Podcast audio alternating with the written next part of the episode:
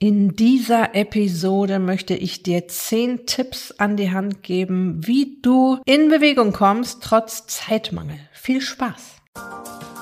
Herzlich willkommen in der Podcast-Show Once a Week, deinem wöchentlichen Fokus auf Ernährung, Biorhythmus, Bewegung und Achtsamkeit. Mit Daniela Schumacher und das bin ich.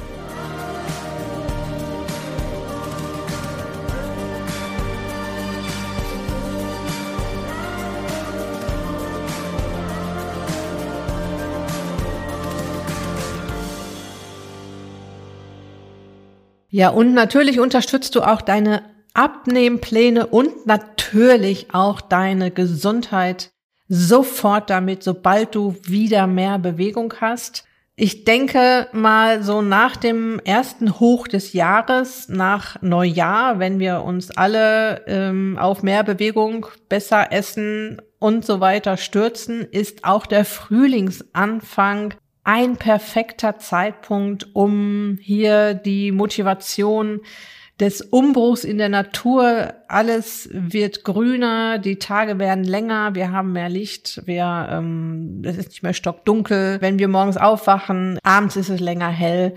Und das hilft jetzt natürlich sehr, in Bewegung zu kommen. Und dann haben wir da ja auch noch diese ganzen Schwierigkeiten, die wir haben, äh, ab einem bestimmten Alter in den Wechseljahren die Wechseljahre wirken dahingehend auf unsere Gesundheit und auch auf die Gewichtsreduktion ein, dass es eben alles etwas schwerer wird. Wir haben nicht nur Hitzewallung, Schlafstörung, Stimmungsschwankungen, sondern auch die Kilos kleben wie Kaugummi auf den Hüften. Man nimmt auch einfach schneller zu, man nimmt nicht mehr so schnell ab.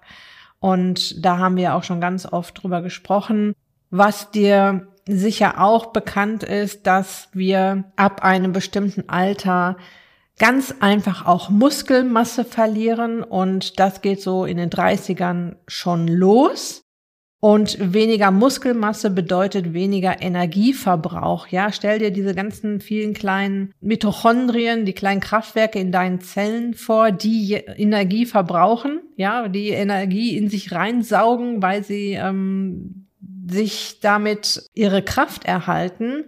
Und wenn hier die Muskelmasse schwindet, auf der einen Seite, weil wir altern, auf der anderen Seite, weil wir uns nicht genug bewegen, dann gibt's eben weniger Kraftwerke, die da eben auch die Energie verbrauchen. Ja.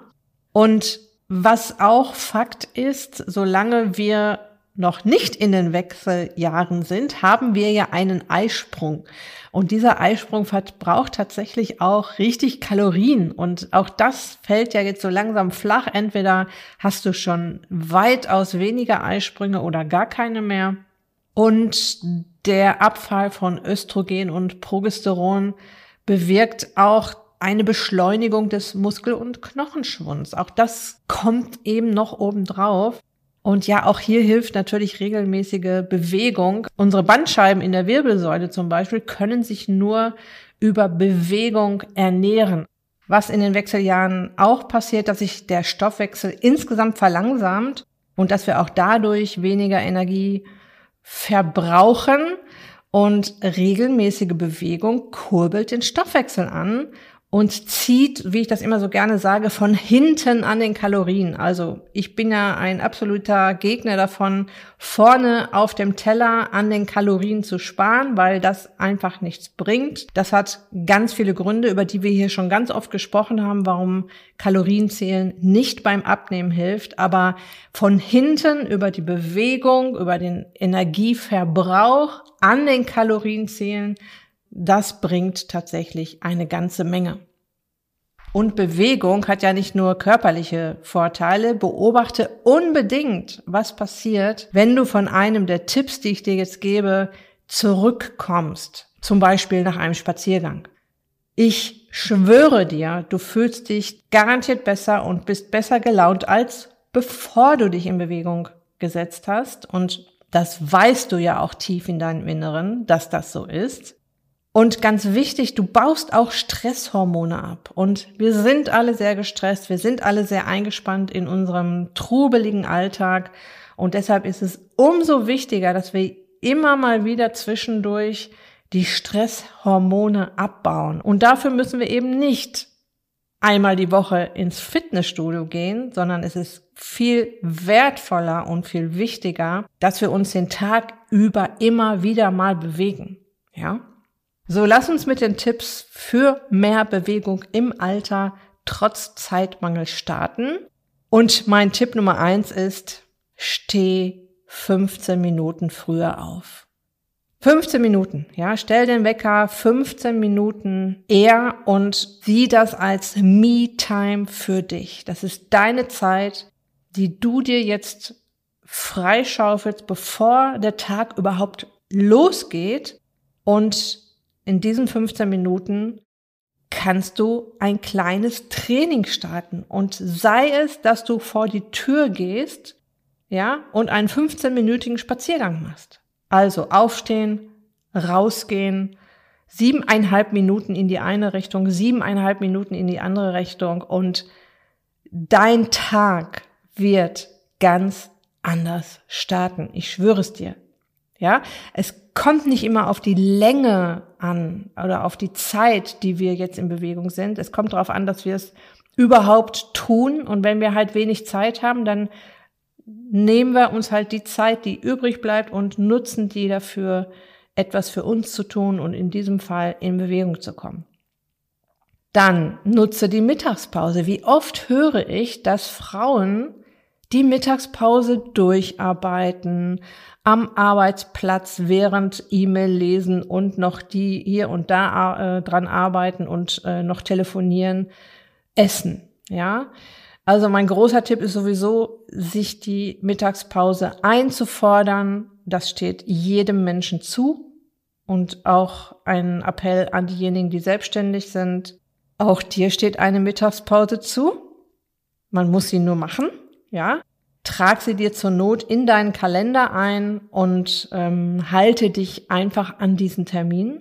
Und in dieser Mittagspause kannst du jetzt auch einen Spaziergang machen, dich mal durchdehnen, eine kleine Yoga-Session machen, ja, und so auch hier in Bewegung kommen.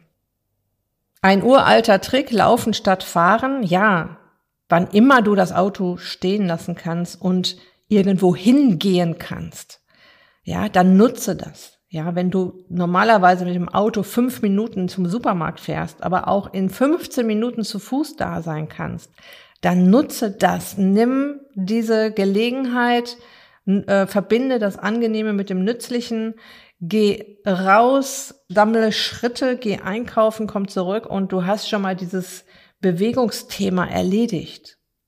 Und natürlich auch mit dem Fahrrad statt mit dem Auto fahren. Ganz klare Kiste. Es wird jetzt früher hell und später dunkel. Man kann jetzt durchaus schon wieder mit dem Auto fahren. Es ist auch nicht mehr so kalt. Die Tage werden wärmer und äh, das ist ja ein pures Glücksgefühl, wenn du dann auch noch vielleicht das Glück hast, durch eine schöne Gegend fahren zu können mit dem Rad so aufgetankt mit Licht und Bewegung und der Atem ist mal ein bisschen schneller gegangen, das tut uns ja auch so gut, im Büro oder wo auch immer anzukommen und auch den Rückweg dafür zu nutzen, runterzukommen. Was ich auch super finde, ist der Tipp Walk and Talk. Das heißt, dass du Meetings mit Kollegen während eines Spaziergangs abhältst. Was hindert euch denn daran, euch draußen zu verabreden, um ein Thema durchzukauen? Ganz davon abgesehen, dass es im, im Gehen viel einfacher ist und die Gedanken viel besser fließen können, statt in einem Meetingraum zu sitzen. Mein sechster Tipp, mach Sitzpausen. Da habe ich schon ganz oft drüber gesprochen. Stell dir einen Wecker zum Beispiel auf 30 oder 45 Minuten und wenn der Wecker klingelt, gehst du dann nicht einfach drüber weg, sondern du stehst auf und bewegst dich. Ja, du gehst irgendwo hin, du machst eine Dehnübung, du holst dir ein Glas Wasser, du räumst die Spülmaschine aus, du holst die, die Wäsche aus dem Keller und wenn du nicht im Homeoffice bist, dann gehst du zur Kollegin, um mit ihr etwas zu besprechen, was du mit ihr besprechen wolltest, statt das telefonisch zu machen. Oder du gehst zum Faxgerät oder Kopierer und nutzt diese, diesen Gang, um deine Sitzpause zu machen. Gut, siebter Tipp, auch sehr klassisch, Treppen steigen. Ja, nutze jede Gelegenheit, um Treppen zu steigen, anstatt den Aufzug oder die Rolltreppe zu benutzen. Aber hier gibt's noch einen extra Tipp obendrauf. wenn du sowieso Bewegungsmangel hast und sowieso wenig Zeit hast, dann geh die Treppe doch einfach nochmal runter und geh sie nochmal rauf. Und mach das vielleicht, wenn du eine Treppe in der Nähe hast, zwei, dreimal am Tag. Einfach die Treppe mal runter und wieder raufgehen. Das kostet nicht viel Zeit. Und du hast richtig ein gutes Training gemacht. Also Treppensteigen ist ja richtig anstrengend. Achter Tipp, mach ein kurzes, intensives Workout. Ja, also kurze, intensive Workout. Damit meine ich zum Beispiel das sogenannte Tabata-Training. Google das gerne mal im Netz. Tabata-Training für Anfängerinnen.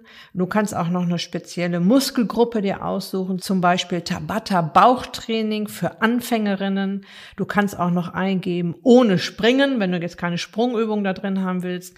Und beim Tabata Training geht es um eine Trainingssequenz, die acht mal 20 Sekunden dauert. Also du machst acht Übungen. Das kann dieselbe Übung sein. Das können zwei verschiedene Übungen. Das können vier verschiedene Übungen sein. Über 20 Sekunden und hast dazwischen zehn Sekunden Pause zum Ausruhen. Und du kommst dann auf vier Minuten ungefähr. Vier Minuten Training und diese vier Minuten sind so viel besser als gar nichts. Ja, und wenn du dann auch noch Spaß dran hast oder wenn du dir zum Beispiel laute Musik dazu anmachst und Spaß dran findest und merkst, oh, das tut mir gut und ich spüre da auch eine Veränderung, ich spüre auch, wie ich mich steigere, dann kannst du das Ganze auch zweimal machen. Dann hast du halt acht Minuten trainiert. Also zweimal diesen Tabata-Zirkel durchgehen. Du kannst, neunter Tipp, Planks beim Fernsehen machen. Also die Plankübung. Google das mal. Das ist, du bist da ähm, entweder auf den Händen und den Füßen in so einer Brücke oder auf den oder ein Unterarmstütz nennt man das auch, ja? Unterarmstütz. Du musst deinen Körper wie eine Planke über den Boden halten und am Anfang schafft man da ein paar Sekunden und da kann man sich dann hochtrainieren auf eine Minute, auf zwei Minuten, auf drei Minuten. Der Weltrekord liegt bei neun Stunden oder sowas. ähm, aber das ist äh, die, die, dieser Unterarmstütz oder die Plank ist ein Training für fast den gesamten Körper. Also du hast da auf jeden Fall deinen Bauch mit drin, deinen Rücken mit drin, die Beine mit drin, die Schultern, die Arme, ja. Mein zehnter Tipp ist eine Runde um den Block vor oder nach dem Essen. Beides hat Vorteile.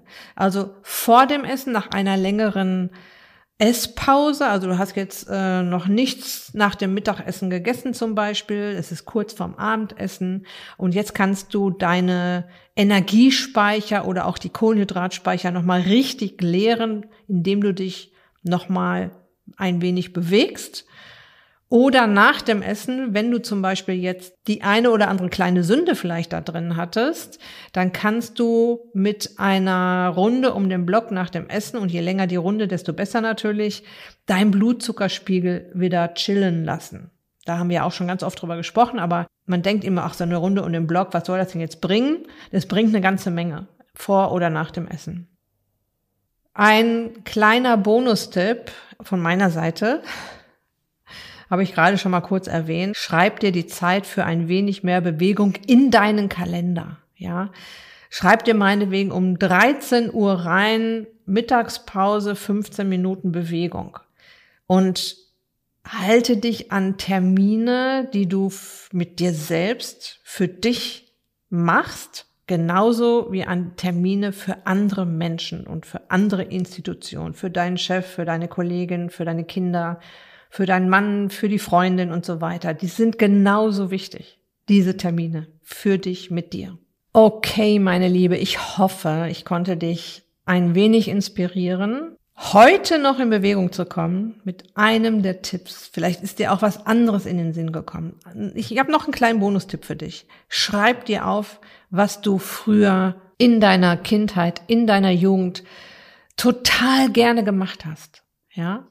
Was war das? Woran hattest du totalen Spaß? Welche Art von Bewegung hat dich immer hinterm Ofen hervorgelockt? Und was davon würdest du gerne heute auch nochmal ausprobieren? Oder was möchtest du unbedingt mal ausprobieren? Was möchtest du schon lange machen? Ja, was äh, hast du noch nicht in Angriff genommen? Und dann mach das jetzt. Und eben diese ganzen vielen kleinen Dinge, die du in deinen Alltag integrieren kannst, die zehn Tipps, die ich dir heute gegeben habe. Such dir einen oder zwei daraus. Du musst natürlich jetzt nicht alles immer sofort umsetzen und auch nicht alles perfekt machen. Und du musst es auch jetzt erstmal nicht jeden Tag machen. Ja, such dir vielleicht ein, zwei Tipps raus und schreib dir drei Termine in deinen Kalender. Mittags, morgens, abends, keine Ahnung so wie das gut passt für dich. Und dann gewöhnst du dich langsam daran. Ja, es ist auch immer ganz wichtig, erstmal kleine Schritte zu machen und sich dann langsam an neue Routinen zu gewöhnen, aber besser kleine Schritte, die du ganz oft immer wieder gehst, als riesengroße Meilenstiefelschritte, die sowieso kein Mensch durchhält. Okay? Das war's für heute.